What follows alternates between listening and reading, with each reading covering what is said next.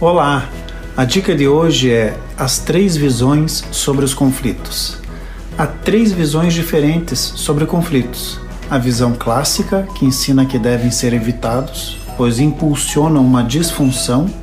A visão das relações humanas, que compreende como natural, e a visão interacionista, que diz que é necessário para o crescimento daqueles que nele estão envolvidos.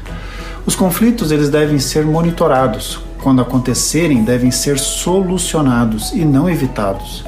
Nos conflitos, devemos ter a liberdade de expressar opiniões contrárias e aprender a não negligenciar e nem sacrificar os interesses próprios.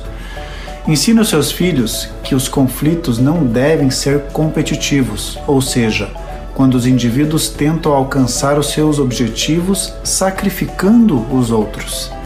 Em casa, num conflito de seus filhos, assuma as rédeas e instrua ao invés de apenas repreender. Ensine-os a procurar equilíbrio, demonstrando que é dessa forma que devem ser resolvidos os conflitos da vida.